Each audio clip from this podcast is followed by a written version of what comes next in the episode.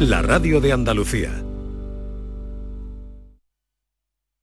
Sevilla. Canal Sur Radio. Haces sol y vas al parque. Te llevas una botella de agua de plástico. La reciclas en el contenedor amarillo. Y esa botella se transforma en la toalla de alguien que va a la playa. Se lleva una botella y la recicla. Y esa botella se transforma en la toalla de alguien que va a la playa. Se Cuando reciclas, formas parte de un mundo que no deja de girar. Recicla más. Mejor. Siempre. Mancomunidad del Guadalquivir y Ecoembes. ¿Te está afectando la subida de la luz? Claro que sí. Por eso en Insolac Renovables instalamos paneles fotovoltaicos de autoconsumo con los que podrás generar tu propia electricidad. Y ahora, con la subvención del 40% de la Agencia Andaluza de la Energía, lo tienes mucho más fácil. Entra en insolacrenovables.com e infórmate de las ventajas que tiene el autoconsumo. Insolac, expertos en energías renovables desde 2005. En Supermercados Más, febrero es el mes de Andalucía. Solo hasta el 28 de febrero, la garrafa de 5 litros de aceite de oliva virgen extra La Pedriza a 18,95 euros. El litro sale a 3,79 euros. Además, este mes puedes ganar aceite de oliva para todo un año con Club Más. Esta es La Mañana de Andalucía con Jesús Vigorra. Canal Sur Radio. Queridos oyentes de la mañana de Andalucía, enseguida vamos con el gran debate en la cumbre a pleno sol. Eh, ¿Cómo era aquello? Duelo al sol, ¿no? La película Duelo, Duelo, al sol. Pues esto, debate a pleno sol y, y enseguida vamos. Pero antes vamos a matizar eh, esta porfía que tengo yo con, eh, con David Hidalgo. Vamos a- no nos vamos a enredar. Simplemente, resultado de la votación, a la hora que, y ya se cancela, ya no hay más tonterías. ¿eh? ¿Has has llamado a alguien y te han- No, no llama a nadie. Esto es, yo he dicho cómo estaba la cosa. La cita del día, ahora mismo, y cerramos ya, está en 31, ¿cómo- lo de corazón como el like o... Sí, Sí. likes. Vale. Like, bueno, corazones, 31 corazones y 7 retweets y un comentario. Sí. Que era, cuando se rompen pautas pueden surgir nuevos mundos. Y tu cita, el impulso positivo, tiene 27... 27 eh, corazones y 5 retweets. Vale, O pero sea, te he es- ganado limpiamente. es se decir, en mi favor que cuando empezamos el debate estábamos empatados y tú has dicho en antena esto y la gente No, yo he se ha dicho puesto cómo estaba, pero la gente puede opinar, la gente es libre. Pero tú eres vigorra Vale. y yo no soy vigorra. Bien, la cita del día. Ahora voy a colocar ahora mismo la mía. Eh, no la he colocado porque ayer me afeaste que yo la colocaba por la mañana antes que tú. La cita mía del día de hoy, eh, que la dije a las seis y media, como cada día, es esta. La escuela es lo que permite a los pobres avanzar socialmente. De Fernando Sabater, no hace falta que ponga nada, filósofo, escritor. Eh, esta es mi cita, Pero ya está es- colocada. Eso es una evidencia, eso, eso no va a aportar nada nuevo.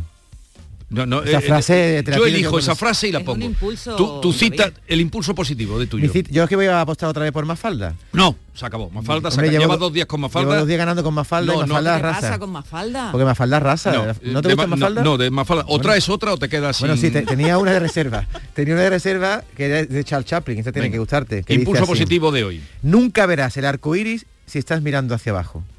Es sencilla, es potente, tiene mensaje. Pero no tienes que comentar nada más, tú la sueltas No, no, y ya está. para que la gente me vote. Impulso positivo de David. Ahora la escribe. Como Eurovisión, me- de David votadme. Hidalgo, eso, como Eurovisión, que es a lo que vamos. Eh, David Hidalgo, impulso positivo. ¿La repito? Colo- sí, repítela. Nunca verás el arco iris si estás mirando hacia abajo. Bueno, el arcoíris también empieza desde abajo, ¿eh? Pero si estás abajo de él no lo ves. Pero Jesús, Sin comentario. Eh, Javier Moreno, bienvenido. ¿Qué Eh, tal, que- qué tal? querías mediar en Sí, porque os escucho pleitear, pero yo todos los días leo en tu Twitter que tú pones el impulso positivo de David. Claro. o sea, que, que lo Lo pongo en que mi lo- Twitter. En tu O sea, Twitter, que en lo mi impulsas, Twitter. ¿no? Lo estoy haciendo Y, y me, me llama un poco la atención que os veo aquí. mm, No, pero hoy te he ganado, ¿eh? ¿Y tú pones el de Vigorra, David? No, que yo no tengo redes sociales, Vale. soy un pobre, un pobre hombre que no tengo ni redes. que eh, te he ganado hoy, que conste. Pero que- yo en tu, en tu tweet, yo ponga mi frase en tu Twitter y yo te gane a ti, eso es. te he ganado No, yo hoy. Otros días te he ¿Tú ganado. lo que tiene que hacer David? El- cuando venga el buen tiempo, una camiseta con una frase de Jesús Vigorra. No, él las David. coge de las tazas de esas de, de- de- Del de- café, ¿no? Él no las coge de las tazas. Bien. Vamos al tema del día que vamos a, eh, a retuitear ahora. y, y adelante, Yolanda, vamos a exponer el tema del día que está contagiando. Esto es increíble. Las tertulias políticas están hablando de Eurovisión. Sí, sí. Esto es una locura. Anoche que estaba yo mientras me dormía oyendo las tertulias, en todas salía el tema de la Chanel y las changurreiras y todo eso. y hoy lo vamos a traer aquí nosotros. Pues se ha avivado, yo diría que se ha recrudecido la polémica por el Benidorm Fest al desvelar ayer Radio Televisión Española el desglose de los votos que hicieron ganadora a Chanel con esta canción Slow Motion, Slow Mo. Let's go. Llegó la mami, la reina, la dura, una Bugatti. El mundo está loco con este party. Si tengo Bueno, con esta canción Chanel... Yo le llamo la monetaria la canción. La monetaria, sí.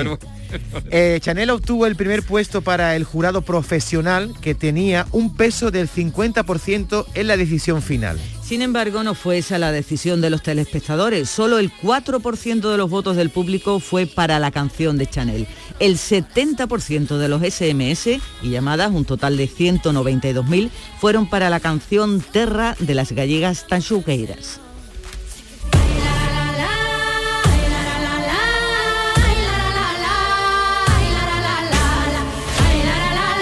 Que luego veremos que tiene una letra también bastante pobre, diría yo. Vamos, si se está metiendo con slow motion, esta dice alarará, esta noche hay una fiesta, para cantar vengo yo, en fin, tampoco tiene mucho mensaje, pero bueno, no me quiero posicionar.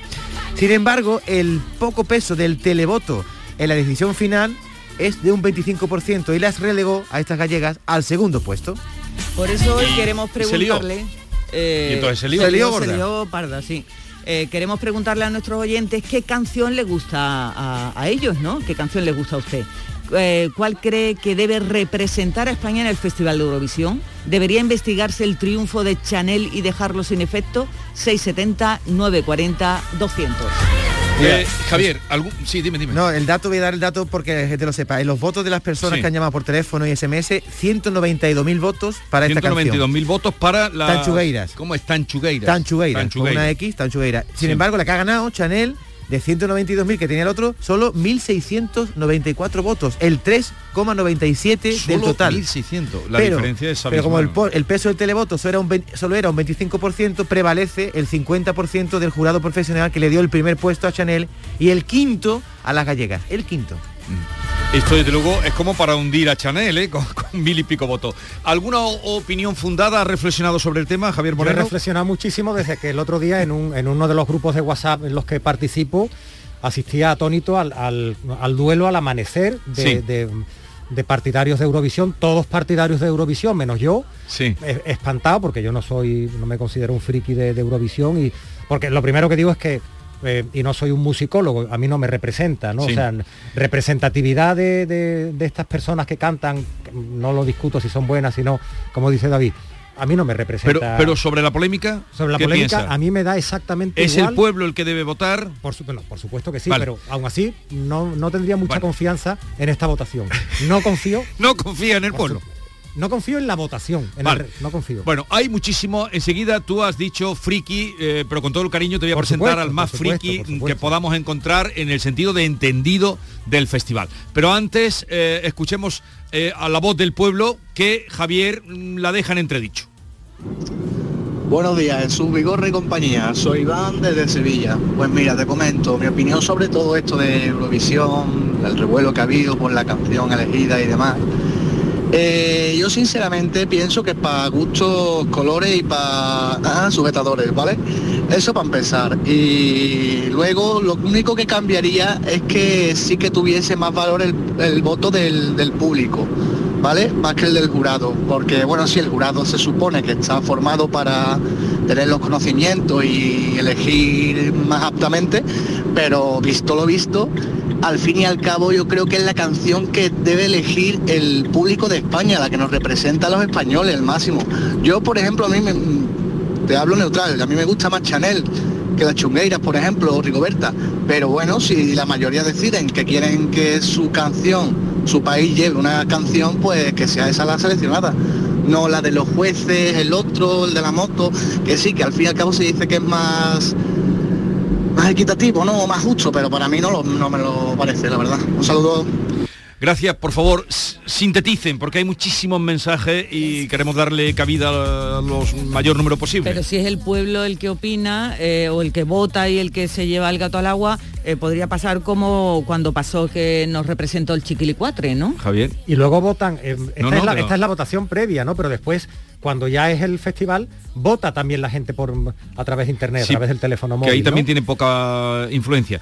Vamos a saludar, pero no has, no has escuchado, tú que estás, eh, no has escuchado lo que ha dicho Yolanda, que es que si el pueblo es el que tiene que votar, puede salir un chiquilicuatre. Ah, no, que tú eres el que desprecias el voto del pueblo. Es que yo no sé ni, Vale. ni- en fin, de Chiquilicuatre es que no, es que Vale. no me interesa nada Vamos. Eurovisión, tengo que decirlo, ¿no? Vamos a, te voy a presentar, Javier, y bueno, y que creo que David no sé si lo conoce, a, y Yolanda, a un eurofan que yo me he acordado de él muchísimas veces, cada vez que veo Eurovisión, claro. Es la persona que yo he encontrado que más sepa de Eurovisión. Salvador García, buenos días.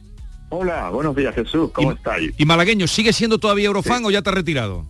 No, eso es un gen especial. Entonces, ya de- y desde que la Real Academia aprobó el término, más orgulloso, porque antes no me gustaba mucho el término, pero ya sí. Eurofan con acento en la. Correcto. Eurofan En con español. acento en la. Por supuesto, ni que decir tiene que tú Bueno. estuviste en el Benidorm Fest, ¿no? Pues, pues sí, allí estuve. Y bueno, a mí me gustaría antes que nada un par de, de mensajes. Pues mira, me encanta que me llaméis vosotros, porque sois un programa, Eurovisión es cultura. Lo ven 200, 180 millones. Los mejores cantantes de la historia han pasado por allí, españoles, extranjeros, Bonnie Tyler, eh, Rafael, actuales, eh, Maneskin son un hito. Entonces me gusta que un programa como vosotros, serio, riguroso, se ocupe de Eurovisión. Ahora me molesta comisiones obreras o me molesta los que dicen, no me gusta Eurovisión y opinan. O sea, a mí no me gusta el fútbol y ni opino ni lo veo. Entonces, somos bastantes millones los que lo respetamos y nos gusta. Y me encanta que vosotros pues, os ocupéis porque lo hacéis desde el rigor y sois un programa de, calidad. Muchísimas Eh, gracias. además- Y ahora, de lo, de lo que ha pasado este año, Salvador, eh, tu lectura de lo que está, de lo que ha pasado y de lo que está pasando. Vale. Pues mira, también doy el primer mensaje. Aquí na- absolutamente nadie, yo el primero, todos respetamos y valoramos a Chanel, a la señora ganadora. La señora ganadora lo hizo de maravilla. Entonces que también hay una campaña que parece que es de acoso y eso no es verdad. Yo no he oído, bueno, las redes son terroríficas, pero yo no he leído nada en contra de ella. Quede por delante que la chiquilla nadie tiene nada en contra, que es una magnífica cantante que lo hizo de maravilla. Pero la cuestión de la polémica es otra. Yo estaba allí, todas las grandes favoritas eran las dos apuestas, incluso Raiden, casi tres, pero bueno, dos, que eran totalmente novedosas, que aportaban, que es de lo que se trata Eurovisión, de emocionar, de aportar, que eran por supuesto Tachungueira y Rigoberta Bandini. No es normal que yo estaba allí, yo he ido a programas en directo de televisión española, desde tu Play, el ambiente que había, a todo el que se le preguntaba, tu favorita eran estas dos. Nadie, o sea, Chanel, ese nombre no aparecía por allí durante cinco días. No era normal que el voto del público, el televoto, un 70 como 75% fuese para Tachongueira y solo un 3 por 3,97% para mm, Chanel y al final gana, mm, pues algo, algo extraño hay. Porque además ya no es solamente es un fenómeno que no es solo el Eurofan, se diluye, nosotros ya somos una minoría. Fui al programa este, este que te digo en directo de Sí. RTV Play y había mm, muchísimos, se han incorporado muchísimos niños jovencitos de 20 años, eh, de 20, de- y todos les preguntaban a los medios, a los y todo el mundo, su grande favorita eran esas dos. Entonces, claro, la pregunta es qué ha pasado.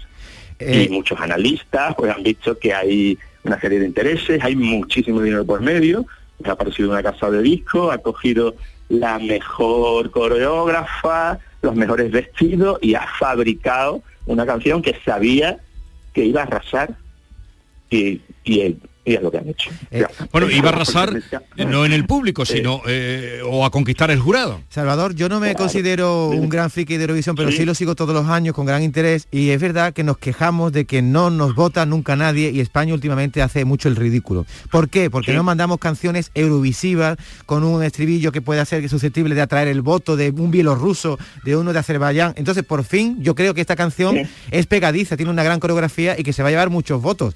Nos estamos quejando de... que no, no, yo que ese discurso no, vamos, yo tengo otro. Eh, canción festivalera, ¿qué es? Es que no es así. Es que cada año Eurovisión es muy grande y cada año hay una sorpresa. ¿Dónde están los festivaleros?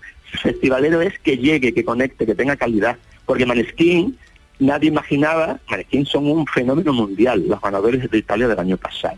Salvador Sobral, ¿dónde está ahí? Es eh, festivalera, ¿qué quiere decir? Festivalera, el vivo cantando hace ya cincuenta y tantos años, es que es un concepto, no.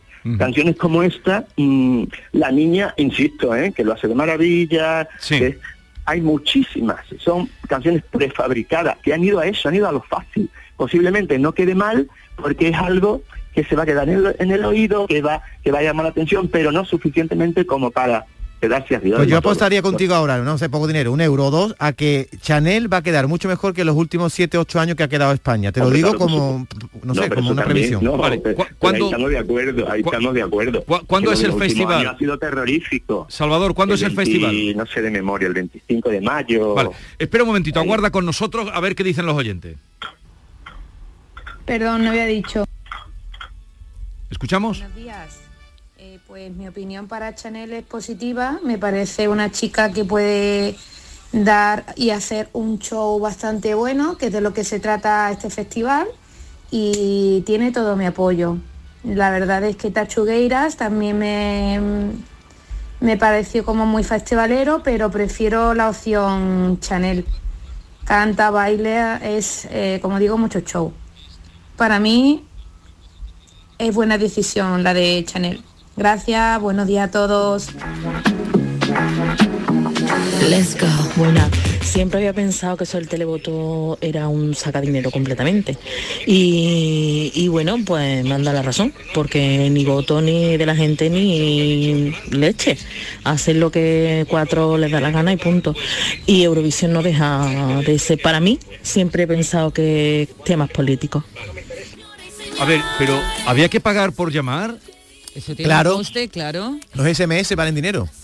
¿No, Había- Salvador? Encima había que pagar, por- hay que pagar, eh, Salvador.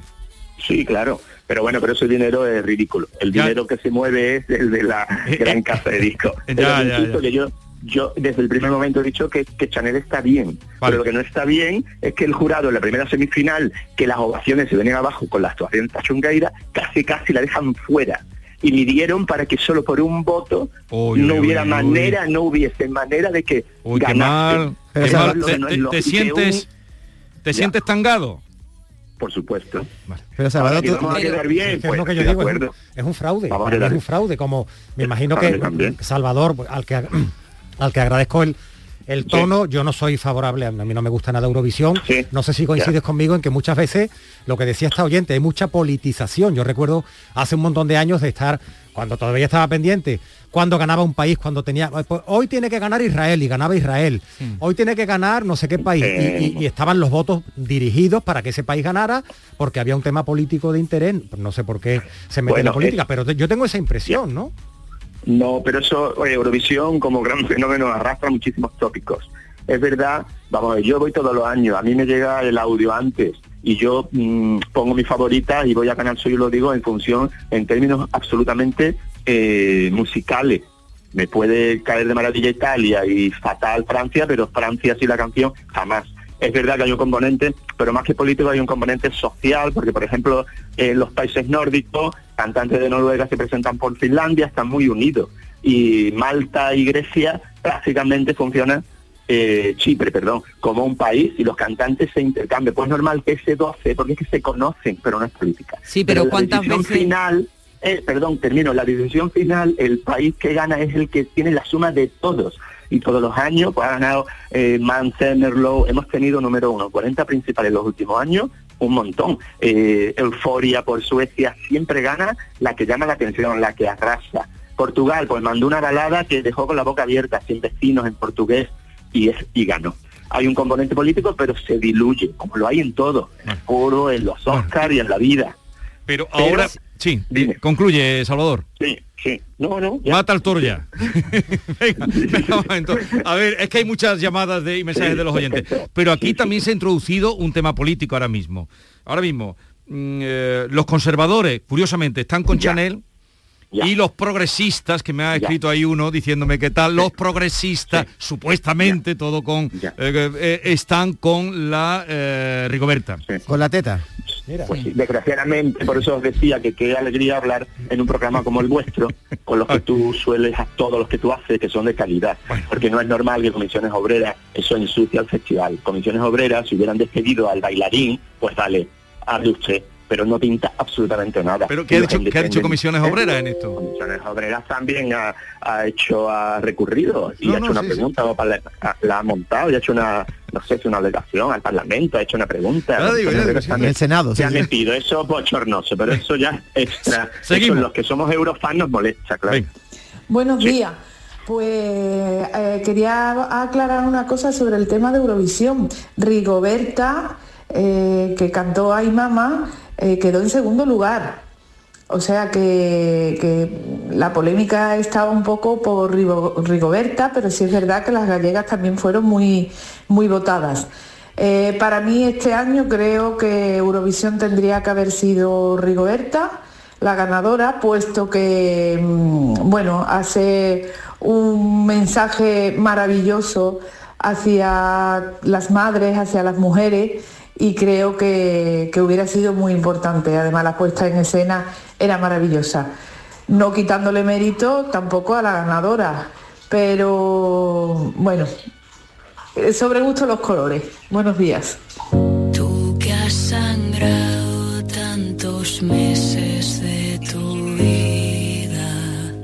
Javier, esta es Rigoberta, ¿eh? como tú estás un poco a Sí, yo, yo me, yo me la escuché. eh, Ah, al claro. día siguiente entré en YouTube y Oye, pero ¿no? esta, esta, esta canción, los oyentes solo se llevaron 6.000 votos, ¿eh? 192.000 las gallegas y Rigoberta solo 6.000. lo de Tampoco la- era tan favorita. Lo de la gallega ha Bueno, sido- nuestro invitado no nos ha dicho cuál es su favorita. Pues Salvador. mira, sí, mi favorita y hacía años que no me emocionara con una canción en el mensaje, en la forma, en la frescura, era Rigoberta. Pero también Cachondeira y Raiden. De todas maneras, el nivelazo, que es lo que nos vamos a quedar, el nivelazo era espectacular. Luego otro detalle, la letra en una canción es fundamental. El jurado debe tener la letra delante. La letra de Chanel de Plomo es terrorífica. monetari. Un poquito la letra. Yo le llamo la Porque monetari. ade- claro, porque y- además luego dice la gente que en Eurovisión la letra no se sabe. Sí, con las nuevas tecnologías y el festival se explica de qué va cada canción. Yo no sé cuando aparezca la nuestra de qué van a explicar qué va la canción. Una señora que su daddy le paga en Miami. Bueno, Salvador, yo no creo que el ganador del año pasado, Maneskin, la letra la- nadie se fijara en ella. Vamos. nuestra querida bueno, Maite Chacón. rock, pero Sí, muchas sí tienen mensaje y te lo explican todos los años. Pero Maneskin Sí, era pero- rock, yo qué sé, en el rock, dime. No, nada, me estaba acordando del año que salía un pollo bailando, ¿no? No había un año que salía un pollo en Eurovisión. Aquel año, ¿no te acuerdas que salió? Sí, eso fue por Irlanda, pero ni siquiera pasó a la final. Pero ten en cuenta que son eh, cuarenta y tantos países. Ya, pero ya. no nos vamos a quedar con una chaladura cuando No, pero- hay maravillas. Vale. Aquel mismo año igual fue Noah y yo qué sé. A ver, nuestra- que pasó a la final el pollo, ¿eh? eso se perdió. No pasó a la final. Eh, nuestra, nuestra compañera Maite, que es muy de Eurovisión, eh, nos dice que la suya, y nos ha mandado un mensaje, tarareándolo incluso, que la tenemos convaleciente a Maite de- del COVID, pasándolo y lo mejor que puede y vente pronto. Seguimos. Buenos días, Canal Sur. Soy Juani de Granada. Bueno, yo me he oído las tres canciones, a ver la letra, la he leído y, lo he visto, lo he visto en internet la puesta en escena. La verdad que me gusta la puesta en escena de todas. Bueno, la de la tita me gusta un poco menos, pero la de la otra me gusta mucho la puesta en escena, pero vamos que las letras, yo qué sé, yo mm, no mm, para mí no dicen nada. A lo mejor la gallega dice un poquillo más, pero una cosa que digo, pero por Dios, si es que repite mo, mo, mo, mo, todo es repetición, luego no se calienta la cabeza a la hora de escribir una letra, pero la puesta en escena la verdad que es genial. Eh, Salvador, ¿tú le das credibilidad a los comentarios que apuntan a una relación de amistad estrecha entre un miembro del jurado y la cantante ganadora? Perdón, eh, Sí, se dice que la- una- uno de los cinco miembros del jurado era muy amiga era Sí, de la que ha ganado. Sí. sí. Eso es verdad, ¿no? Completamente. Sí, No, ya, pues por Salvador va- La gente... Salvador va más por lo monetario, y lo ha dicho. Ya. Sí, pero no, hombre, no debería haber una relación directa entre un ju- entre el jurado, Pues no. ¿no? Y la, y la concursante. Luego ellas dicen que como es artista, que es normal, que eso es normal. Bueno, pues si es normal, pues yo qué sé, busque usted otro jurado que debe haber mucho. Pero vamos, que han aparecido fotos de ellas cenando en su casa y las dos, como todo el mundo investiga en las redes, Ya, ahora tenían está. una relación bastante estrecha. Todo- Miriam, todo la es ro- coreógrafa, y ella. Todo es ropa tendida. A ver, ¿alguien de los oyentes se atrevería a cantar alguna? Mamá, mamá, mamá, tomemos la ciudad, llevando un pecho fuera al estilo de la cra. mamá, mamá, mamá por las mamá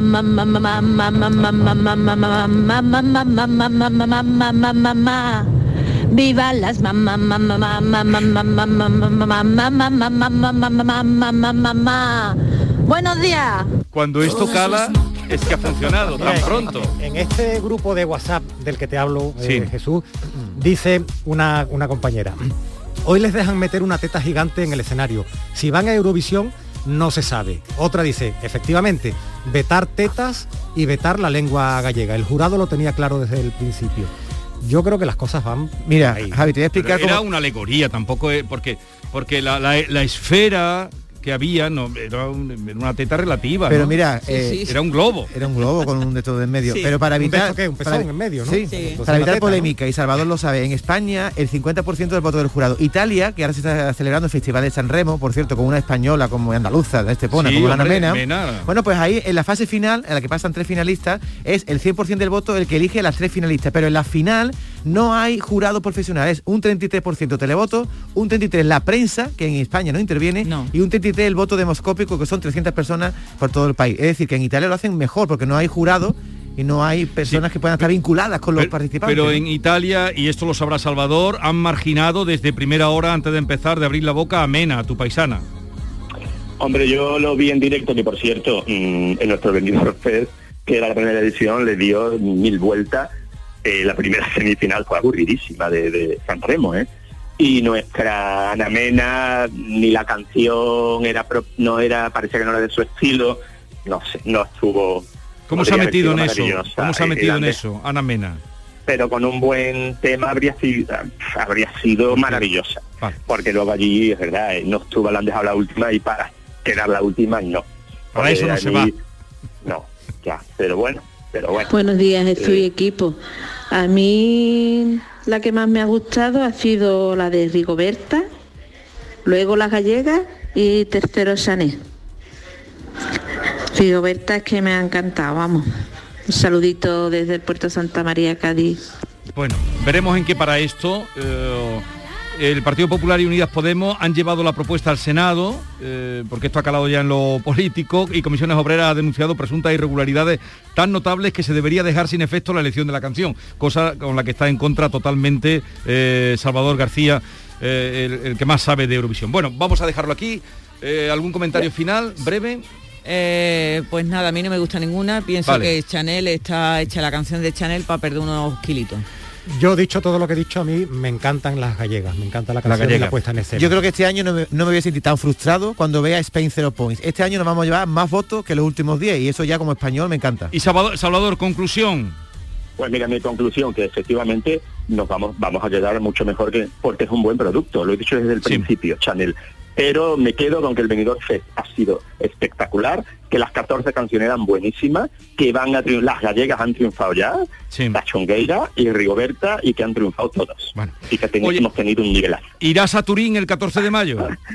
En principio yo voy a todos. Vale, Tiene pues que hablaremos. un contratiempo. Muy bien. Hablaremos antes y después. encantado. Oye, me alegro mucho de volver a encontrarte, Salvador. Un abrazo. Un abrazo. Adiós, adiós. equipo. Hasta pronto. Y enseguida la mañana de Andalucía tiene eso. Pasamos de este festival y de los monetari y de las cosas que aquí se oyen a Andaluciencia, que enseguida estaremos con nuestro querido Manuel Lozano Leiva, eh, gran divulgador científico que nos ayuda a comprender a veces cosas incomprensibles.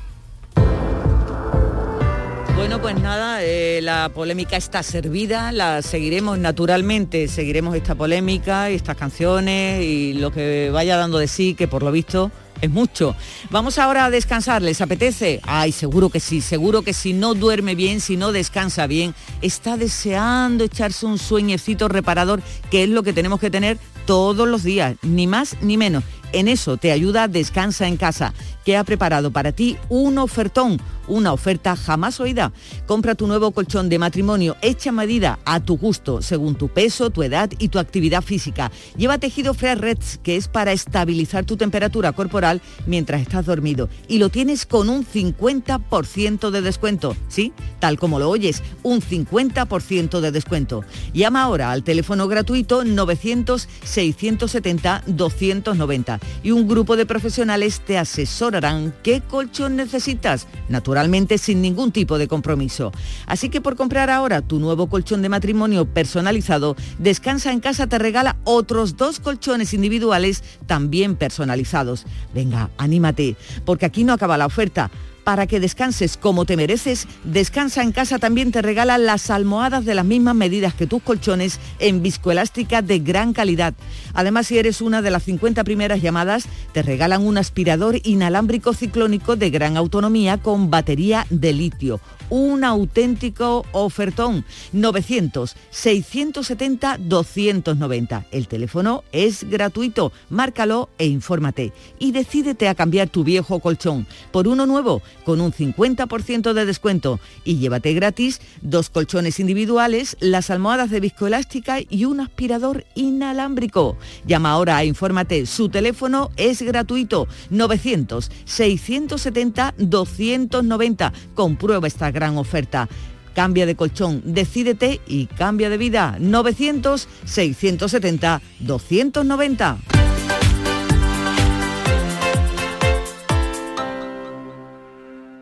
¿En qué capítulo de tu vida estás ahora? ¿Quieres hacer una reforma cambiar de coche? ¿Tus hijos ya necesitan un ordenador para cada uno? ¿O quizás alguno ya empieza la universidad? ¿Habéis encontrado el amor y buscáis un nidito? En Cofidis sabemos que dentro de una vida hay muchas vidas y por eso ahora te ofrecemos un nuevo préstamo personal de hasta 60.000 euros. Cofidis, cuenta con nosotros. ¿Te suben la luz y no sabes qué hacer? En febrero el loco, nuestros descuentos no son pocos. Disfruta de nuestras increíbles bajadas de precio. Gestionamos tu subvención y hasta 25 años de garantía. Genera tu propia energía con placas solares y ahorra hasta el 70% en tu factura de la luz. Pide cita 955 44 11 11 o en socialenergy.es. La revolución solar es Social Energy. En cofidis.es puedes solicitar cómodamente hasta 60.000 euros. 100% online y sin cambiar de banco. Cofidis, cuenta con nosotros.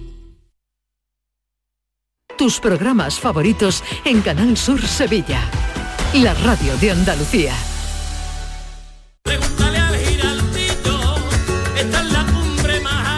La voz de un sabio que para saber de Sevilla le preguntó al giraldillo por los lugares más bellos del barrio de Santa Cruz. Y este le respondió. Con aires de azar, maestranza y catedral, la hostería del Laurel has de visitar. Y en ella sus tapas, vinos y demás viandas probar. La Hostería del Laurel. Visítanos en Plaza de los Venerables 5 o a través de nuestra web lahosteriadellaurel.com. Porque si le preguntas al giraldillo, Hostería del Laurel, no te la dejes atrás. ¿Te está afectando la subida de la luz? Claro que sí. Por eso en Insolac Renovables instalamos paneles fotovoltaicos de autoconsumo con los que podrás generar tu propia electricidad. Y ahora, con la subvención del 40% de la Agencia Andaluza de la Energía, lo tienes mucho más fácil. Entra en insolacrenovables.com e infórmate de las ventajas que tiene el autoconsumo. Insolac, expertos en energías renovables desde 2005. Buenos días. Hoy es 23 de diciembre, Día del Pequeño Comercio. Si tienes que hacer un regalo, aprovecha. Buenos días. Hoy es 4 de enero, Día del Pequeño Comercio. ¿Has probado a comprar por WhatsApp?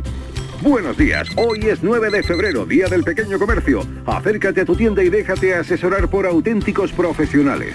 Hagamos que todos los días sean el Día del Pequeño Comercio. Haz tu compra hoy mismo en persona o en su tienda online. Junta de Andalucía.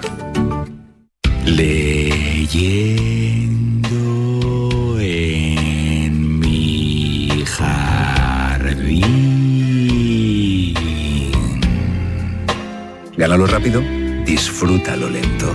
Con el Rasca Mega Millonario de la 11, gana hasta un millón de euros al instante y disfrútalo. Rasca Mega Millonario de la 11. A todos los que jugáis a la 11, bien jugado. Juega responsablemente y solo si eres mayor de edad.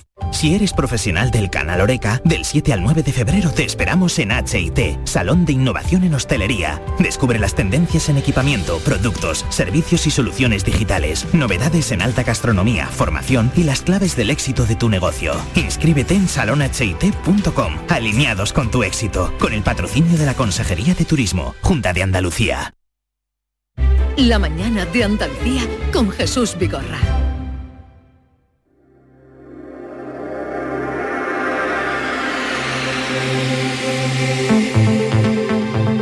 Andaluciencia, con Manuel Lozano Leiva. Manuel Lozano Leiva, buenos días. Buenos días. ¿Qué tal estás? Muy bien. Bueno. Hace tiempo que ya necesitamos lluvia, pero bueno. mientras Oye, eh, hemos hablado hace un momentito, sí, lluvia, lluvia, no, pero no se ve por ningún lado, no, ¿eh? no, no, no, hay- no hay ninguna predicción sobre lluvia aquí. Y eso es una faena.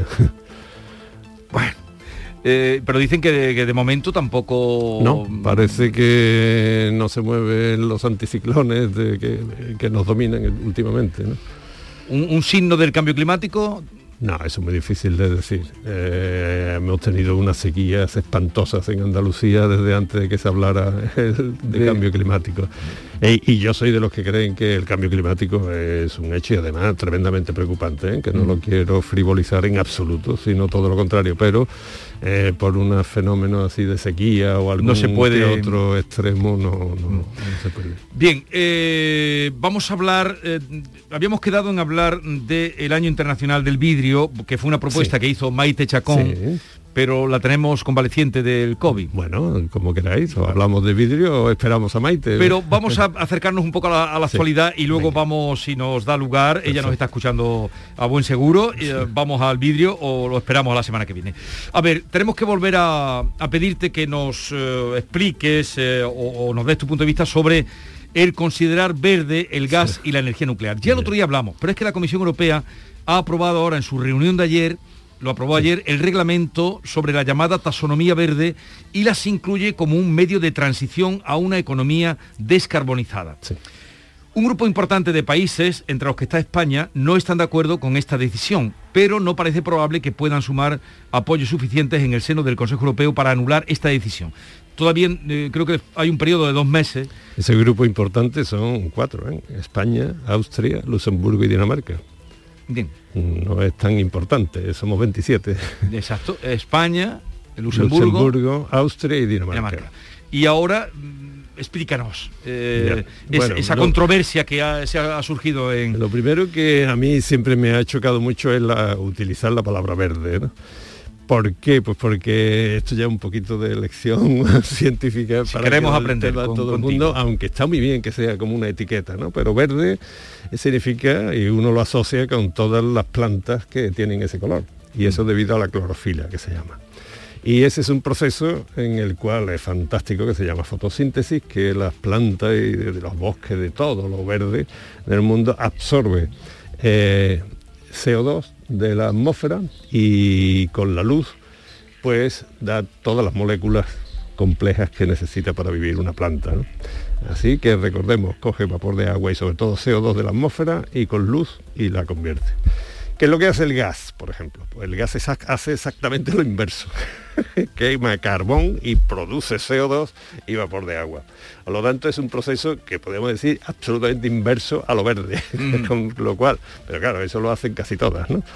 Eh, pero bueno, y la nuclear no, no tiene nada que ver con lo verde, ni con lo celeste, ni con lo marrón, ¿no? O sea, que no tiene nada que ver con la fotosíntesis. Una vez dicho esto, y una vez que se utiliza eso de verde eh, como ecológico, Pero- como... pero mal empleado. Está absolutamente mal empleado desde el punto de vista técnico y científico, que mm, declaren en el mismo saco eh, el gas y, eh, y la nuclear, hombre, pues está bien, el gas genera CO2. Lo que ocurre es que hoy día las centrales de ciclo combinado, que si queréis después os explico cómo van, porque es una maravilla, es muy sencillo, pero estas optimizan mucho el gas que consumen.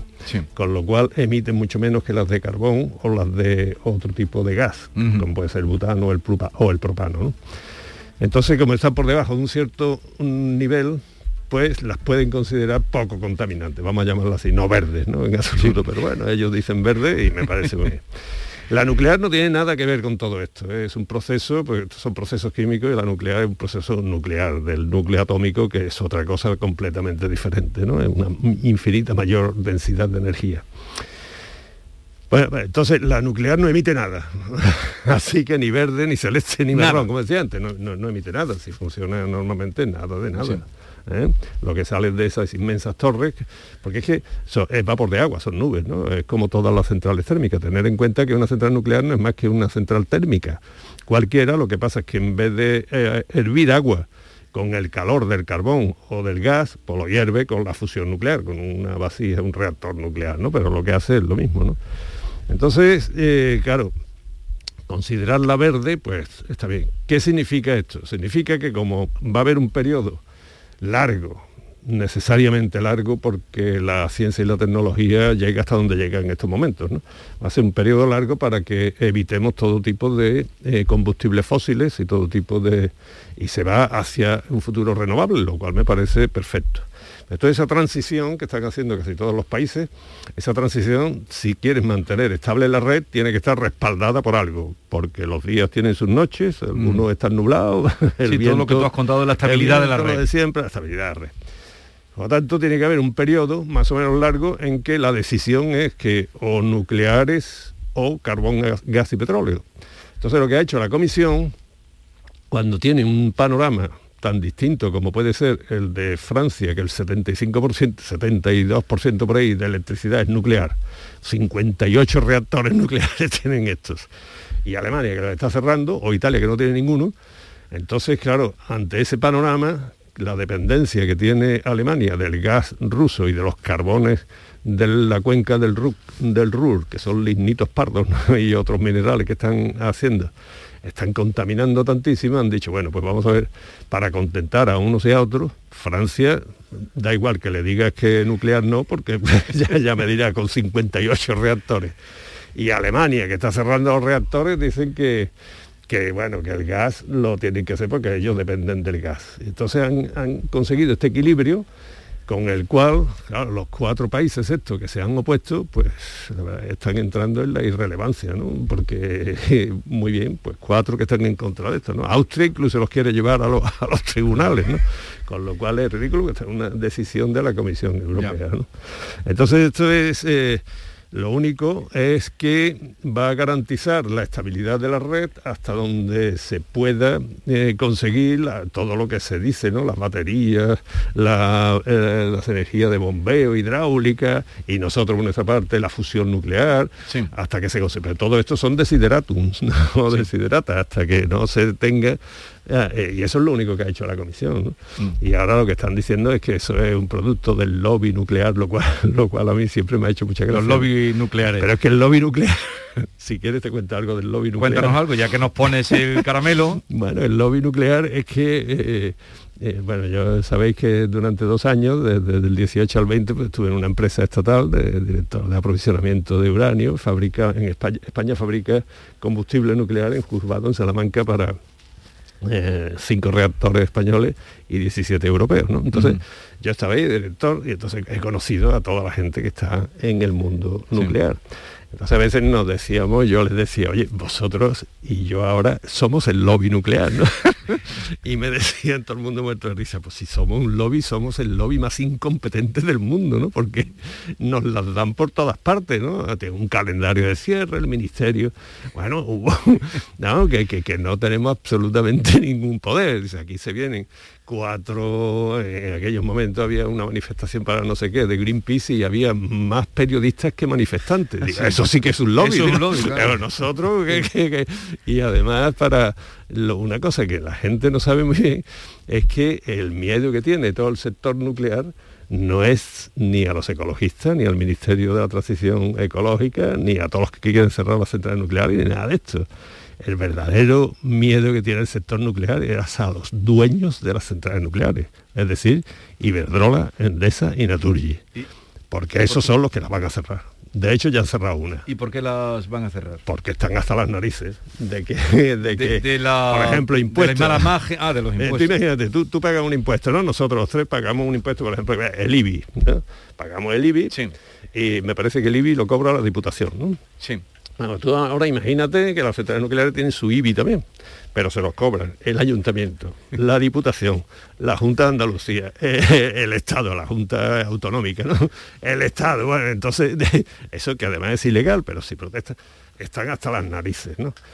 Pero ¿y por qué Y están tan mal vistas las centrales Ah, nucleares pues porque en hemos España? estado sometidos a una propaganda continua que, lo- que como no hay lobby nuclear, pues ahí se dicen todas las barbaridades que, que se han dicho de la energía nuclear y, la- y claro, es que provenimos y, ya ellos se tratan de mantener la idea de que Hiroshima y Nagasaki eso está ahí, de que puede explotar, de que la radiación, de que eso, por favor, y, y después pues eh, la gente no ve que la radiación y la radioactividad, el efecto sobre el cuerpo humano está perfectamente controlado y sí, ahí están todos los hospitales, no, no, no los más importantes, sino todos los hospitales tienen un servicio de medicina nuclear, eso está todo perfectamente controlado. Tenemos el Consejo de Seguridad Nuclear que fiscaliza todo el funcionamiento de una manera inquisitorial y nunca ha habido un accidente como consecuencia. ¿no? Entonces, esta mala fama que procuran que se tenga, yo lo interpreto un poco como que es que la izquierda en, en el terreno progresista, ¿no? donde yo creo que me encuentro, bueno, yo creo que me encuentro, no, me encuentro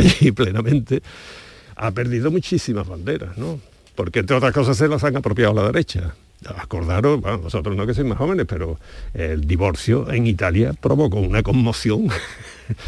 Y después llegó la derecha y lo asumió, ¿no? Sí, sí, sí. El matrimonio homosexual, eh, en fin, todo después la, la- la derecha te lo asume sin problema, ¿no? Esas Ujú. han sido las grandes ventajas de la socialdemocracia en Europa. Entonces les quedan muy pocas banderas, yo creo. Ah, fijaros ahora en la reforma laboral, pues eh, han estado más los empresarios, están, estado de acuerdo con el gobierno, ¿no? Y una de las banderas que se resisten a tirar como si fueran suyas es la de antinuclear. Antinuclear. Pero bueno, es, Y, eh, otro conflicto que tenemos ahora, eh, ahora mismo, y lo que dará, es eh, el tema de los residuos que están llegando, que han llegado de Montenegro, el buque, parece que va a llegar otro. Hay confusión hasta en los datos, porque en dos periódicos andaluces de asentamiento importante, en uno se dice que se van a recibir 12.000 toneladas de residuos tóxicos, que es la cifra que estamos dando, y en otro se habla de 112.000 toneladas. Sí, creo que 12.300 es en los dos primeros eh, Envío. envíos Sí. y en total Y en son total sea- 110. vale. Y, viene, sí. por cierto, de un desmantelamiento de un astillero en la ciudad de Villela, en Montenegro, de un astillero. Montenegro, Y ahora- sí, claro, ese, fijaros que eso es otra otra de las Al, al- al, eh, perdón, al vertedero de Nerva. Y, eh, y- Fijaros, eso es otra de, las- de las cosas que a nosotros, los que estamos y sabemos un poco de esto, no nos indigna mucho. Una de las cosas que se atacan a las centrales nucleares, de, de todo eso son los residuos radiactivos, ya lo habéis visto. Los residuos radiactivos que, eh, como tienen una densidad de energía muy grande, pues eh, eso ocupan muy poco sitio. Todos los residuos radiactivos de Europa, hasta ahora acumulados, cabrían eh, en un pequeño estadio de fútbol, una cancha de tenis. Eh, mientras que fijaros las toneladas que estáis hablando de otro tipo de residuos. Y estos tienen todos los permisos de- del Ministerio de Transición Ecológica, ¿eh? o sea que no están haciendo nada ilegal. Y eso es una barbaridad, desde mi punto de vista, acumular en un espacio bastante más grande que un estadio de fútbol donde cabrían todos los residuos, los residuos nucleares que también dicen, no, es que son, esos duran muchos años, eh, miles de años. Estos duran hasta que dure el planeta, ¿eh? porque son elementos estables, ¿está claro? O sea que eso no ¿Pero se qué tipo de residuos son? Uy, estos están admitidos, por lo visto, eh, muchos de desmantelamiento de... Se habla de ba- basura industrial, sí, de- de eh, industria de mucho tipo. Industria de mucho tipo. Claro, entonces eso yo supongo que son fundamentalmente pues fangos o granallas o... O sea, radiación más baja que Ah, bueno, radiación tenemos todo, ¿eh? O sea, de, de los alimentos normales, nosotros me parece que son 70, 80 becquerelios desintegraciones por segundo los que emitimos cada uno de nosotros, ¿no? un, un plátano tiene potasio 40. Lo que pasa es que estos son falacias que tampoco me gusta utilizarlas porque todo depende del tiempo que estás metido en tu cuerpo, ¿no? O sea, Sí. si tú, tú tomas un plátano, te estás metiendo radiación en el cuerpo, pero no pasa nada porque en cuestión de eh, hora, Sí. un día o dos lo has eliminado, ¿no? La misma cantidad de estroncio 90 se te fija en un hueso y, y- y te puede causar una cosa seria. O sea que cuando te hablan también los pronucleares, digamos, de este tipo de cosas, también me enerva mucho porque no son correctas, ¿no? Pero radioactividad tiene esto, ¿no? Fíjate, una de las cosas que dicen que emite más por la chimenea, una central nuclear o una de carbón. Emite más radioactividad la de carbón, porque como el carbón viene de, la- de las minas y está así depurado y todo eso, al arder pues sale todo y una pequeña cantidad es radiactiva, ¿no? Igual a lo que estoy diciendo. Pero esto, en resumidas, sí que son un poquito radioactivos, pero vamos, siempre que no supere la radioactividad ambiental no pasa nada, ¿no? Pero lo demás es que son muchos de ellos, no todos, ¿no? Pero son tóxicos y además se emiten todo elemento está emitiendo por sublimación o por evaporación a la atmósfera cualquier cantidad de, de- de componentes que la verdad es que muchas estoy seguro que son tóxicas, ¿no? Entonces en el pueblo de Nerva esa preocupación que tienen es normal. Eh, Sí, yo creo que sí, ¿no? Porque eh, es que todo es una cuestión, es que, es que de verdad, tanto la radioactividad como la toxicidad y todo esto es una cuestión que se llama de dosis. Eh, Los langostinos también, eh, cómete dos kilos de langostino diario y ya verás lo que te afecta. ¿no? O sea que todo es una cuestión de, de, de dosis. De medida y de dosis. La dosis, de la cantidad por unidad de tiempo que después de asimilar el cuerpo humano. ¿no? Claro, esto se lleva ahí tantos años y va a estar tantísimos años que yo no me fiaría ni un pelo. ¿eh? O sea que están... Y después es lo- la manera de arrasar todo un paisaje, ¿no? O toda una zona, porque no sé cuánta extensión tiene, pero yo lo he visto en la televisión y son un montón de... son bastantes hectáreas ¿eh? las que están con ese tipo de, de residuos. Y bueno, tienen todos los permisos que, que queréis. Sí, lo- claro, no se puede porque cuando salta ahora la polémica, no puede llegar un barco a plena luz del día, atracar en el puerto de Sevilla, En sacar Sevilla, ciento y pico camiones, llevarlos hasta Nerva, eso no se puede hacer de manera No, no, eh, si no está no, autorizado, eso está, autorizado, totalmente autorizado. totalmente. Bueno, Ahora, esto, esto también hay que decirlo, ¿eh? Eh, eh, vivimos en un país bastante, bastante desarrollado en este sentido, ¿eh? así que ojo, si tiene todas las autorizaciones y ha pasado por tantos controles que desde la Junta de Obras del Puerto hasta el Ministerio, la Agencia de Medio Ambiente, todo, todo, tipo de eso, hombre, cierta mm, tranquilidad mm, se podría tener. Pero, insisto, vuelve a ser una cuestión de dosis. Como se acumule mucho, ¿eh? ya, yo no sé por qué ha saltado ahora. ¿no? Estaba pensado para 10 años, ya en 25, parece que llevan 15 eso, años más. ¿no? O- Hay un reportaje muy recomendable que abunda en de dónde viene, eh, que hace nuestro compañero habitual colaborador, Maquet Perales, que se pregunta qué tipo de residuo tóxico está llegando al vertedero de Nerva en el diario de Sevilla, Grupo Yolí, para toda. Y ahí explica muy bien de cómo viene de los cascos, de la limpieza de los cascos de, los de los barcos, barcos. de lo que hablabas tú de, de- de los terrenos que se han descontaminado en Montenegro. Lo explica, yo creo, luego lo mira, tú sabes más de esto que nosotros. Pero en principio, eh, ¿qué, qué actitud tomar? A ver qué dicen también. eh, La actitud que hay que tomar aquí, desde luego, es eh, eh, cumplir la legislación vigente. No sé si me digo que no quiero ser demasiado oficialista, ¿no? Pero si se llegan los controles científico-técnicos apropiados con sus detectores, sus medidas de niveles químicos de las distintas sustancias y, las proporciones y el cumplimiento de los contratos con todo esto, hombre, pues es una forma, mm, a mí me parece muy fea y muy mala de ganarse la vida y de explotar un territorio, ¿no? Pero bueno, si es legal y eso, ¿por qué no? no? Lo que sí me duele es que después se quiere hacer, como se quería hacer en algunos sitios ¿no? de Extremadura, incluso un- una captura, o sea, una minería de tierras raras, que- eh, y, se prohíbe aquí. cuando es- esa es una minería absolutamente limpia, que te deja el terreno, que al final parece, se llevan las tierras raras y al final parecen que el terreno lo dejan como si estuviera recién arado, porque un movimiento superficial. Mm. Contra eso se oponen, porque no deja ningún residuo, y esto lo permite en 25 años. Bueno, eh, Manuel Lozano Leiva, siempre muy interesante eh, los encuentros contigo cada jueves. Dejamos el vidrio para la semana que viene, que ya estará por aquí estará. eh, Maite. Maite, sí. Eh, buena semana. Gracias Hasta a luego.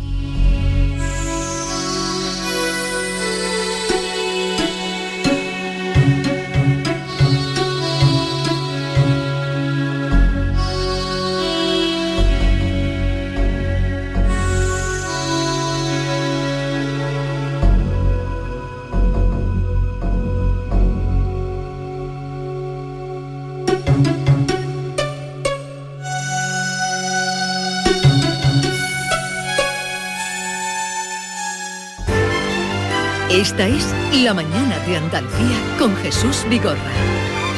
Canal Sur Radio. Canal Sur Radio, Sevilla.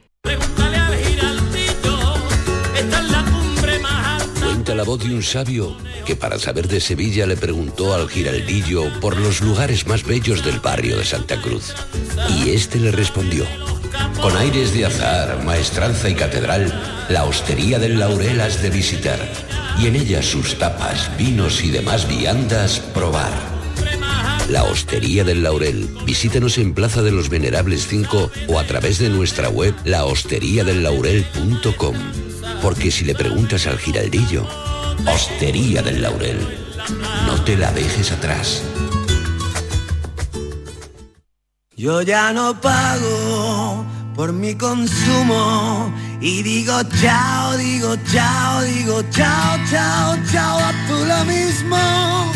Vente conmigo, nuestro petróleo es el sol. Dile chao. Bienvenido al autoconsumo. Dimarsa.es